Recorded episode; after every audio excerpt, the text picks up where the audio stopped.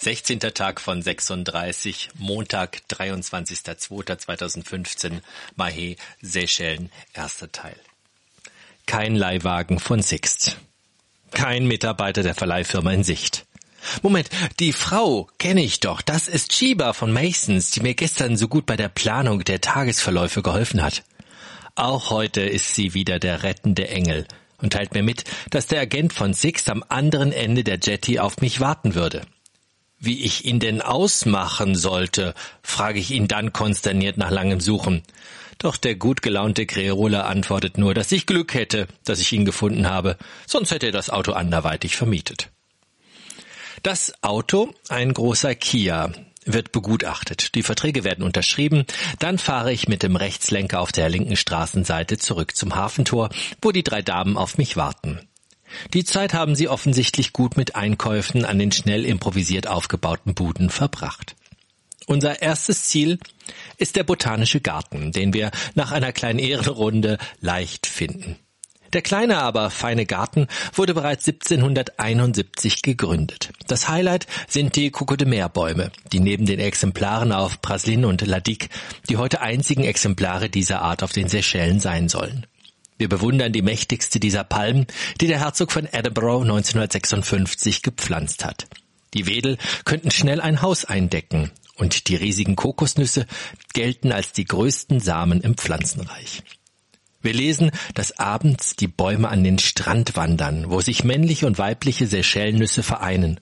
Doch das ist ein Märchen in diesem an Geschichten und Aberglauben reichen Land.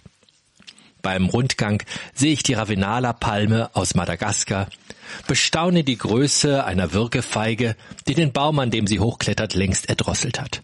Zudem sehen wir den Sternfruchtbaum Carambola, dessen gelbe Früchte zeitgleich mit den pinkfarbenen Blüten entstehen. Ein Gehege beherbergt Riesenschildkröten. Und natürlich erfährt die zoologisch gebildete und immer weiter interessierte Helga noch mehr über diese Tiere, sodass sie uns erzählt, dass das älteste hier 95 Jahre alt wäre, die Schildkröten allerdings viel älter werden könnten. Mit unserem Auto folgen wir der Küstenlinie in südlicher Richtung. Nachdem wir nahe des Flughafens getankt haben, halten wir an der Bucht von Anse Royal. Der Strand ist wirklich königlich und schön. Doch Vergleiche mit den gestern erlebten Buchten vorzunehmen, wäre nicht fair. Ich flitze in eine Bank und tausche 10 Euro in Seychellenrupien um. Mit diesem Geld gehe ich dann zu den Marktstränden an der Straße. Wir kaufen vier Kokosnüsse, die uns fachgerecht geöffnet werden. Sie sind bis oben hin voll köstlicher Milch. Von dem restlichen Geld erwerben wir Bananen, Kokosmark und eine rosafarbene Frucht, die wie eine Mischung aus Apfel und Rhabarber schmeckt. Ich fotografiere die in den buntesten Farben schillernden Fische, die am Stand nebenan in der Sonne ausgelegt sind. Pro Foto ein Bier, lacht mich der Fischhändler an. Es ist nur ein Witz, beteuert er mir. Doch ich antworte, dass er das Bier erhält, wenn er mich in Deutschland besuchen kommt.